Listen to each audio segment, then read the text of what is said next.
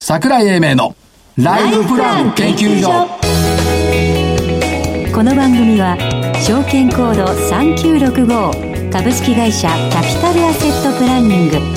一般社団法人日本 IFA 協会の提供東京証券取引所の講演でお送りしますこんにちは桜井英明ですそして日本 IFA 協会の正木明夫ですそしてよアシスタントの飯村美希ですよろしくお願いしますろしくお願いします何5番の実況を一人でデビュー戦やったんだっておめでとうございますありがとうございますはいすごい今で日す値ね上がりトップなんだったのええっとあの桜井さんどうぞ進めてくだ さいこの番組をはい、えー、ありがとうございました皆売買様代は金いいくらぐらいはい、えー、ではよろしくお願いしまあすそうですか今日もはいすいません、すごいよね独り立ちだよすごいちょっともうあの申し訳ないですけど今もう全く記憶がなくてですね失礼いたしまし そんなに緊張するもんなんたドだキドキしてすましたはいへえじゃあまだ卒業できないねはい84円安2万8707円という日経平均でした4日続落、ではトピックスをはい、えー、桜井さんどうぞ進めてくださ3日続い 落もう今日私には触れないでくだ さいあまりやるといじめになっちゃうからやめようね。そうですはいはい。教育的指導もできないからね、いけないかありがとうらございねま。ということで、まあ、どっちつかずというところで、やっぱりあのーいろいろ待つのが好きな人が多いんだよね。松っていうかなんと松夏枯茸れ梅みたいな感じになって松茸梅で、梅でいいんだけどね。埋めようよ、埋めようよ。埋めらんないんで上がんないから。そうですねえー、というところで終わりましたといったところですが、商いも2兆円割れですよね。ですねはいで、昨日までで10ヶ月連続の月末安、それから2ヶ月連続の月初高。はい、ということで、4、6月で見ると387円安日経平均。上半期で見ると1347円高。まあ前半戦に稼いだ分をちょっとずつ消化しているなというような感じでしょうかね。まあそうでしょうね出来高も薄いですしねはい。というところで、しかしやっぱりね、どうなんだろう。みんな社長アンケートとか見てると景気良くなるって言ってんだけど、 はいさっき明日名古屋行くんで新幹線の切符取りに行ったのよ。はいすごいよ。ガラガラ。へえあこ空いてるもうね、うん普通席で十分。普通席、えーっと、三人掛けを3列独占。で出ていけますね9人の中に1人だよ。すごいね。すごいですねというのがあったんで、これがまあいつの日かは満杯になってくるんでしょう。ということで、えー、もう先週の行きましょう。今日早いですね展開がうんてんたくさん話聞きたいからあ。そうですねそうしましょう代金が上がりましたよ。220円だけ。あ先週のありがとうござい50ま円すでよかったねっていうところですね。まあ2回続けて上がるよね。トレンド上なんだからねそうですそう。でですそう私、で全部バスの中で、はいアステリア3853だけが丸。はい26円だ。ですねまさきさんの勝ち。全滅じゃなくてよかったですねだからその心がって言ったよあなの。その心がねまあいいけどそう。ですはいえーっと、どうぞ、今日の銘柄。はい、今日はですね、またかって言われるかもしれませんが、えー、コムチは3844。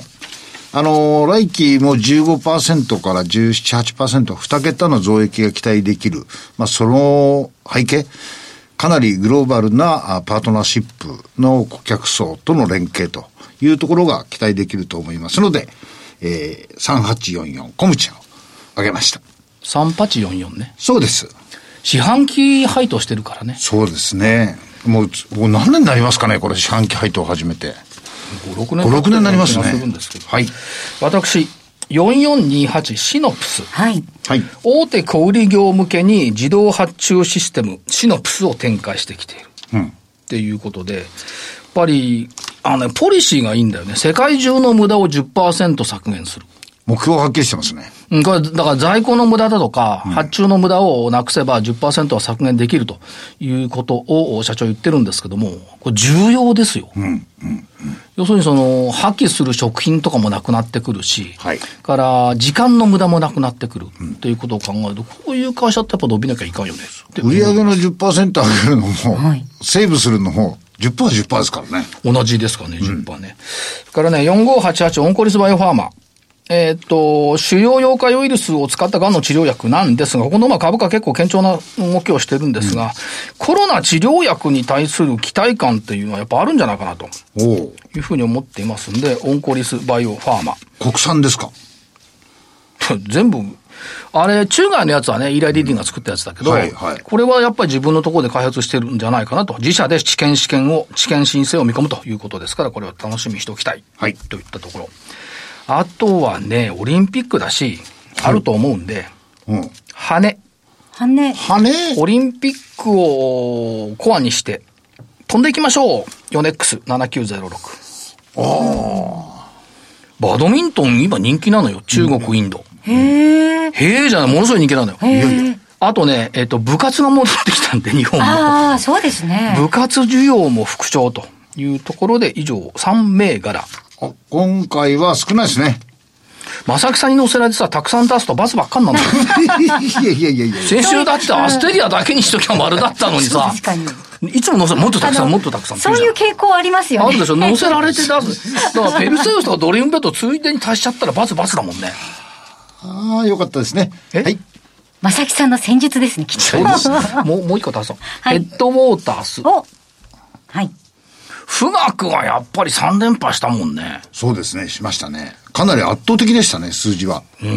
まあ富士通と行きたいところだけど、ヘッドウォータース4011。はい。い正木さんに乗せられた銘柄だから罰になるかもしれない。えいえいえ。というところで、この後は、アステリアさんのご登場です。はい。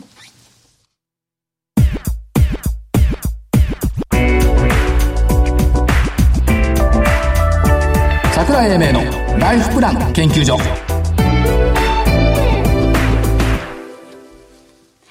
それでは本日のゲストをご紹介します。証券コード3853東証一部上場アステリア株式会社代表取締役社長 CEO 平野陽一郎さんです。平野さんよろしくお願いします。よろしくお願いしまよろす。しくお願いします。しかし今日も全身鮮やかな緑で。美しいですね。ありがとうございます。小物から何から全部緑でいらっ しゃっもういいなてていうか。グリーンしか持ってない。持っ てない。今日は合わせて緑のポロシャツを着てきましあたりがとうございよ。ます桜井さんお会いして真っ先に、あ、今日、お緑ですねって言っちゃいましたね。で社長み、緑似合うんですけど、私が着るとさ、なんかカエルみたく見えないうん、ちょっとね、うんって見えるでしょ見える。ね、自分でも思うんだよこれカエルだよねって。最近おお似合腹い、ですよ、お似合い最です近。お腹出てきたからし余か計もね雨降ってるさ、カエルに見えちゃうんですが、まあ、グリーンでいきますが。爽やかな雰囲気になりました。いや、はいいや、もともと和やかなのよ。そもそもね、社長、はい上場来最高益。はい、ありがとうございます。これは、どこが良かったんでしょうかこれですね、ええまあ、全体的に良かったんですけども、はいやっぱあの、従来からやってるソフトウェア売上、はいこれが、まあ、コロナの中でも2桁近く伸びたところですね。それはだって、つながるソフトと、はいあとは、あの、家でテレワークするのに使うようなソフトですから、当然これ本業のところが伸びてくると。そうですね。しかも、あの、枚数が増えてきてますから、損益分岐点を超えれば利益も増えま まあ、すそようね。いうことなんですよ。売上上がる分、利益にそのまま落ちてくるっていうですよねところですね。だから、それが、あまあ、一つ大きかった。はあいと、あの、情報修正されましたけど、はい強烈な情報修正の背景っていうのは、一つは、この AVF1、そうですね。アステリアビジョンファンド1、はいこの出資先の企業評価が、とてつもなく増えた。まあ、そうですね。うちのサイズにすればとてつもなく増えました。はい。まあ、サイズというか、率にすればね。そうですねそうなんですね。あの台湾の出資先のゴリラテクノロジーというところはいはいまあ評価額が上がりまして、で、えーこちらが、まあ、2.5億円ほど、はいえー積み増しになって、はいこれ3年ぐらい前でしたっけえー2年前です、ね。二年前ですかあの、ABF を、アステアビジョンファンドを作ったのが約2年前で、ようやく成果が出てきたとところです。あともう一つ、はいあの、ディスプレイス。はい。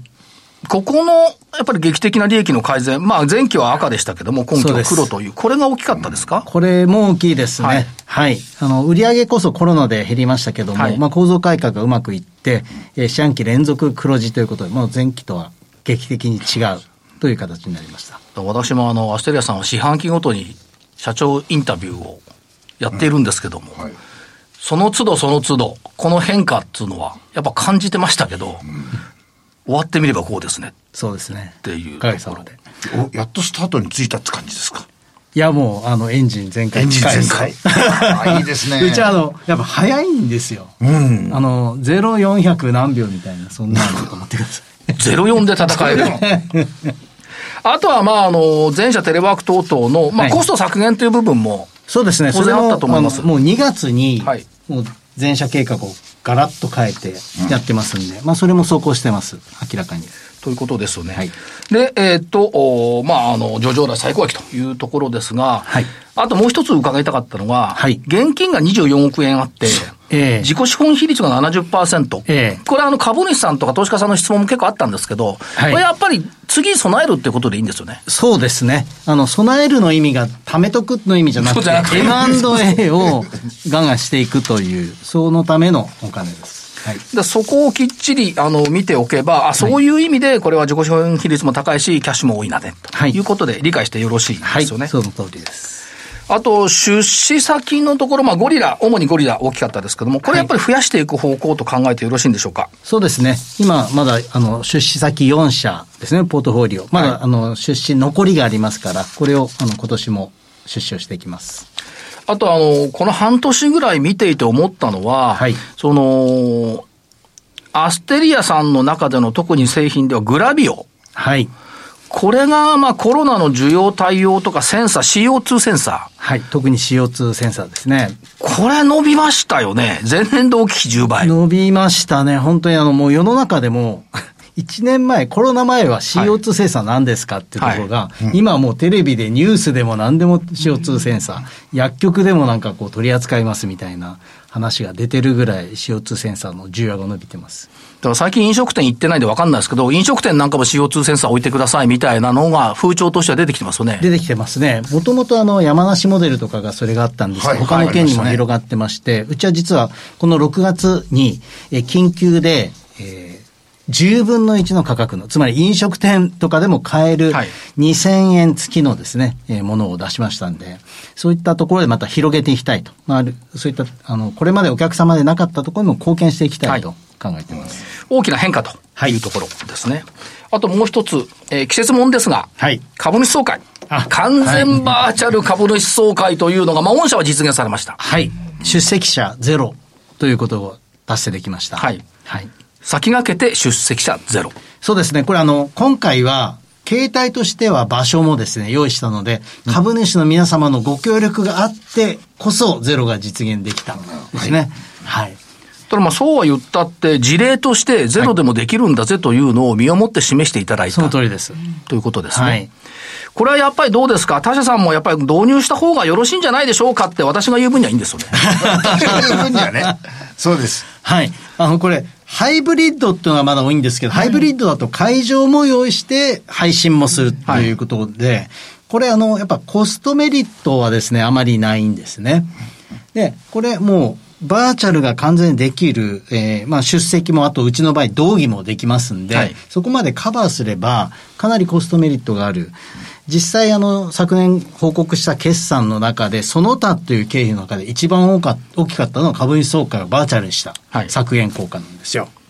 はい。だから出席型になるんで、バーチャルですけど、今社長おっしゃったように、もう一回確認しますと、質問できる、投票できる、動議ができる。はいこそういうことですれやっぱりブロックチェーンの存在って大きいですかそうですね。実際にこの投票したりしたものが透明性があって、かつえー主催者でも改ざんできないはいですね。まあ、うちなんかの場合にはそんな問題にならないですけど、やっぱ得票数が問題になるケースって毎年あるじゃないですか。ありますねああいったところがしっかりとあの説明をできる。で、改ざんもできないというところです。これ、個人的には株主総会だけじゃなくて、選挙なんかもこれにしちゃってもらった方が楽だよねっていうね。はい、あのいわゆる一般の選挙、はいこれも法律が改正されたりすれば、実際のデジタル化した時はもうブロックチェーンの出番だと考えてます。そしたら投票率も上がるし、そうですね。正木さんみたいにゴルフ行ってるから投票行けないとかいう人もいなくなるし。そんなことないですよね。そんなことありません。ちゃんとだって目が笑ってるもん。そんなことないですよ。ないです、ないです。ということで、えっ、と、いろいろ進化が出てきた。もう一つ、はいやっぱりこのスピード感っていうところで、御社もスピード速いんですが、はいこの1年半のはい DX の進みっていうのはめちゃくちゃ速いですね。そうですね。これはもうまさにあのコロナ効果ということなんですけど、はいやっぱこう考えていたよりもどんどんどんどん早くしないと、もう仕事が進まなくなってしまったんですね。ですからテレワークだけではなくて、クラウドだとか、あと自動化とか遠隔化、こういったものが進んだ結果です。でその延長線上にあるのが、まあ9月にデジタル庁ができてくるっていうことですけども、ええはいそうすると、やっぱり、まあ、お上が作ったからどうのこうのってのはないとは思いますけども、さらに DX 進むと見ていいんでしょうか。進みますね。特に、えー観光庁ですとか、あはとい自治体です。はいでこのデジタル庁の一丁目一番地は、マイナンバーカードを全国で連携させる、はいデータ連携なので、自治体の DX は、まあ、今年デジタル庁ができた以降はかなり進むと考えてます。で、御社のあの会社説明書を見ていると、デジタル維新という言葉が使われてます。はい。これはどう解釈したらいいんでしょこうれはですね、あの、コロナの状況で、コロナが落ち着いたら世の中戻るっておっしゃってる、もしくはそうしたい人たち多いんですけど、えーその中でデジタルのとこは戻らないですよっていうことをそり強ゃそう調でしすてよまねす。不可逆ですと。だって、ハンコなしにしたけど、コロナなくなったら、こもう一回ハンコやるぜってわけない ですもんね。 そういうことです。そういうことです。例えばテレビ会議だって、これは、もともと言われてたより5年ぐらい早く普及したんですね。はいじゃあこれが戻るかというと戻らない、ということなんですよね。で、実際の企業のこの予算化も今年えー4月以降、かなりこのシフトしてるんですよ。はいデジタルの方に。やっぱり何かあった時に仕事が進まないというようなことを避けるということで、まあ、ここ、今年来年ぐらいはかなりこの DX がさらに進む。コロナが落ち着いてもさらに進む。だから維新だし、まあ、あの、中にはちょんまげ言って、言ったままの人いてもいいけど、そのうち、あの、もう結果見えてると。はいまあ、こういうことです。だからまさに、あの、明治に移った時のようなことが起きている起きているということです。デジタルに関しては。あと社長、中部事業所を6月1日営業開始で新設されました。はい開始しましたやっぱり魅力のある地域というふうに移るんでしょうか。そうですね。あの、一昨年、非昨年で、3割伸びてるんですね。ええあの、地域の中で一番伸びまして、で、えーやっぱりこの自動車業界、あ非常に強いということですね。コロナからの回復も早かったですから。あともう一つ、はい先ほど出ましたけど、ディスプレイス。はい。ここに関しては、はい一番最初に私がデザインという言葉を聞いたのは平野社長なんですけども、ええディスプレイスのデザインサービスっていうのは今後どんな展開になってくるんでしょうか。はい。えーこちらはですね、まず、えー過ぎた木ではコロナの影響を受けて、まずちょっとサイズが小さくなった。ここが、あのーダメージでした。まあ、構造改革ので利益体質にはなったんですけども、今後はこれを大きく、あの、やっぱり、えーサイズを大きくしていくと。もう一回あの戻していくというところが一つのキーになります。はいヨーロッパで活躍している世界最大級の飲料会社とか、そういったところのデザインとかですもんね。そうですね。はいええ実際あの、コカ・コーラヨーロッパさんとか。せっかく僕はしか言ったのに社長 が。あこれは言ってもいいんで、言言っってもちゃダメな会社と、言言っってちいゃいダメな会社と両方あるんですよね。はい。いろんなあの、大きな会社ですけど、今コロナでやっぱマーケティング予算が結構削られてる中で、そこをマーケティング予算が復活してくれば、ここもうちのプロジェクトも大きくなってくると。はまあこういう構造になってます。まあ、あと、打足ながら伺いますが、はいやっぱり東証プライム市場というのは意識した動きをしているというふうに考えてよろしいですかあそうですね。まあ、あの、もともと、あの、プライムのつもりでしたけれども、まあ、その中で実際に流通株式のですね、率とかそういうのも公開をして、まあ、安心していただくと、株主の皆様に、という形です。そして、えー、とつい直近、6月25日ですが、はいえー中期経営計画、スタスターですね。ー、スター、スター、こ星ですかね、これね、星です。まあ、アステリアも星だから、まはあ、い星座だからいいのかなはいその通りですはもいう発表されました、はいえー、と3年後に売上収益45億円、はいえー調整後、EBITDA で10億円、はいえー、EBITDA マージンで22.2%というはい数値目標を掲げられまし掲げられましたが、ええこれ、控えめと見ていいんですか、はい。あの実はこれ、どうですか 説明会でも、あの、自信があるんですかと、はいまあ聞かれましたけど。まあ今まで、あの、いろんなものを出してきてます。あの、創業時の話をですね、はいその事業説明会のところしたんですけど、はいまあ、あの、最初、まあ根拠のない自信といったようなとこからスタートして、まあどんどんその自信のある、特に今、チームもある、製品もある、はいそれから、えー技術もね、しっかりあるということで、これはもうしっかり実現できる計画として公表しています。はい。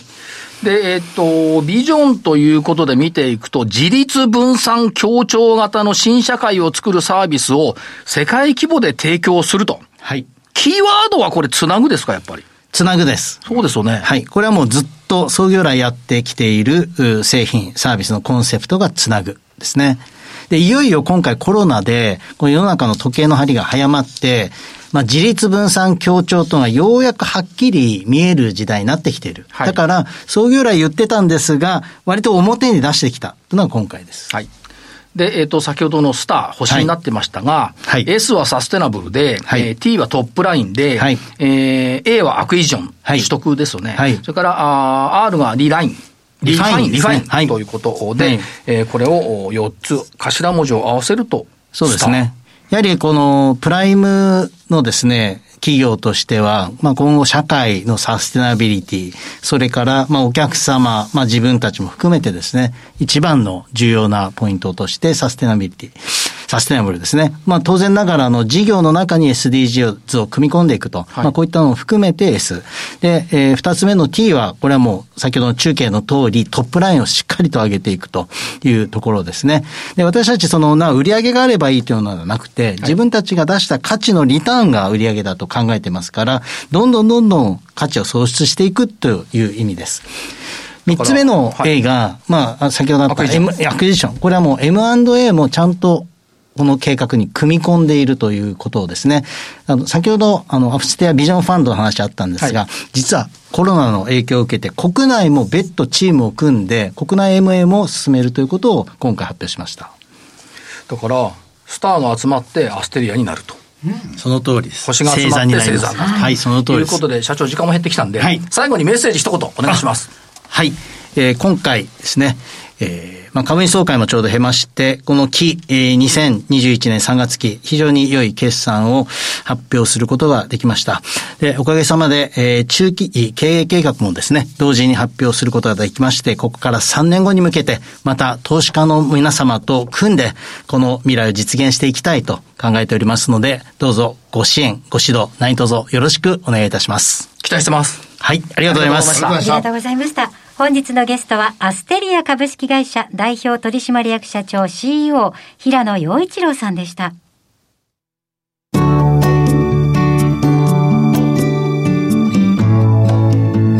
今週のライフスイート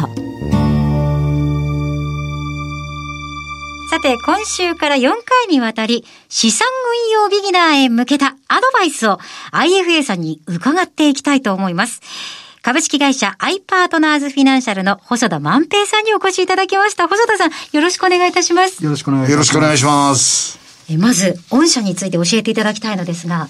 はい。弊社株式会社アイパートナーズフィナンシャルはですね、全国20カ所以上にオフィスがありまして、IFA は約200名が在籍している会社です。それぞれの IFA がノルマがない中で個性を発揮しておりますので、得意分野や考え方などは様々です。はい今日はその中で私の考え方やスタイルについてお伝えできればと考えております。はい。細田さん流ですな。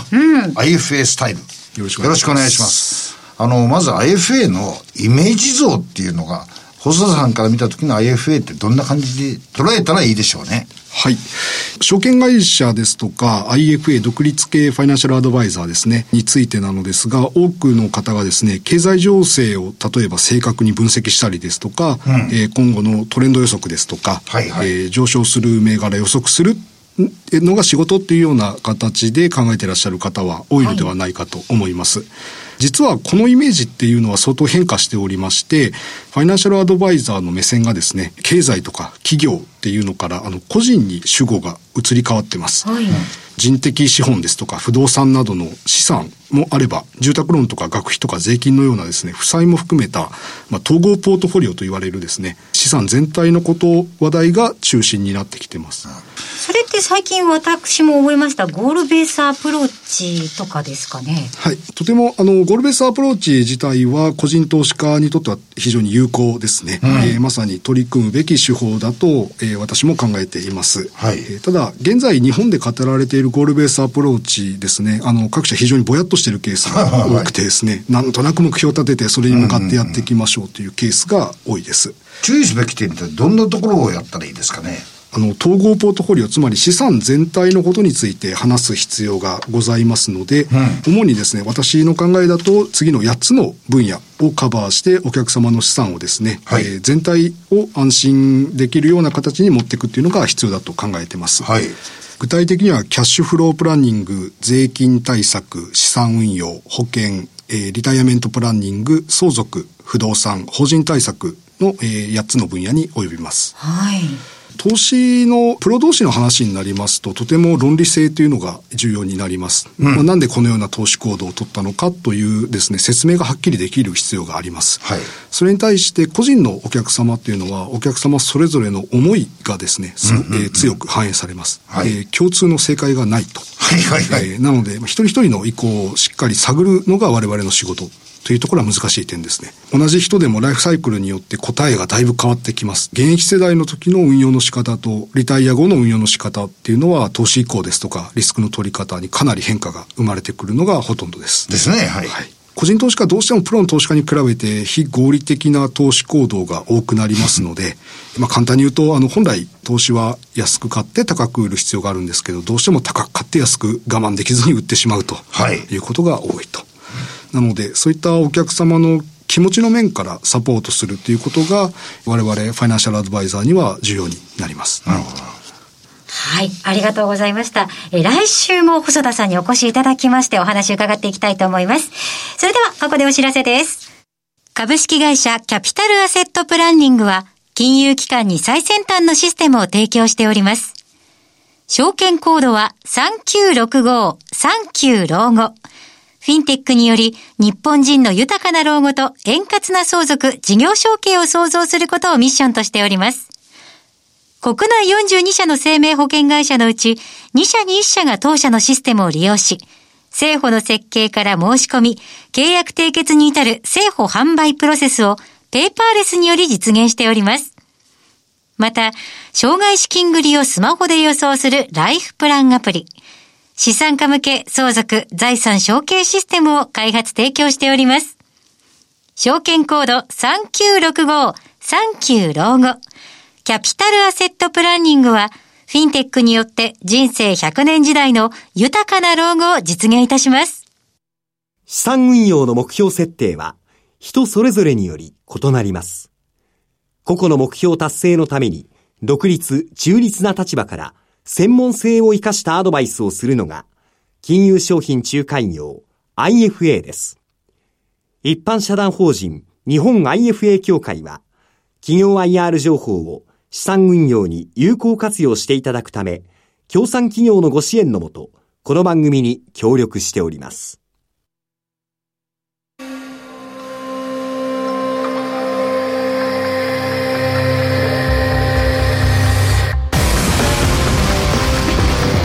桜井英明のライフプラン研究所この番組は、証券コード3965株式会社キャピタルアセットプランニング、一般社団法人日本 IFA 協会の提供、東京証券取引所の講演でお送りしました。なお、この番組は、投資、その他の行動を勧誘するものではありません。投資にかかる最終決定は、ご自身の判断で行っていただきますようお願いいたします。さて平野社長に一言お伺いしたいんですけどもやっぱサステナブルって重要ですよね重要ですねだからペーパーレスだとか、はいこれみんな SDGs バッジつけてますけども御社の場合これ木のバッジになってます木のバッジ素敵ですね。まあそういったところ細かい心遣いをしないとサステナブルってこれ成功しないと思うんですがどうですかそうですね一つ一つ細かなとこからやっぱ積み上げていくこれだと思いますそれはねやっぱりねみんな見習うべきだと思う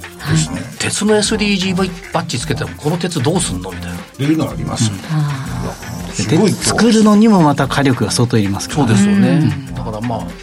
日々いろいろ考えていかなくてはいけないとですね。いうことを思うんです来週私最後のところ10分ぐらいいませんからえそうですか。え、なんでですちかょっとしょうがないまあもうわかりましたもう言っときます正木さんに最後来週は締めてもらうと初めての体験。一回ぐらいやったっていいじゃんでやってみましょう、一生のうちにね。はい、はいでえっ、とお相手は所長の桜井英明そして日本 IFA 協会の正木明夫、そして、アシスタントの飯村美樹でした。平野社長ありがとうございましたありがとうございましたそれでは来週この時間までごきげんよう。う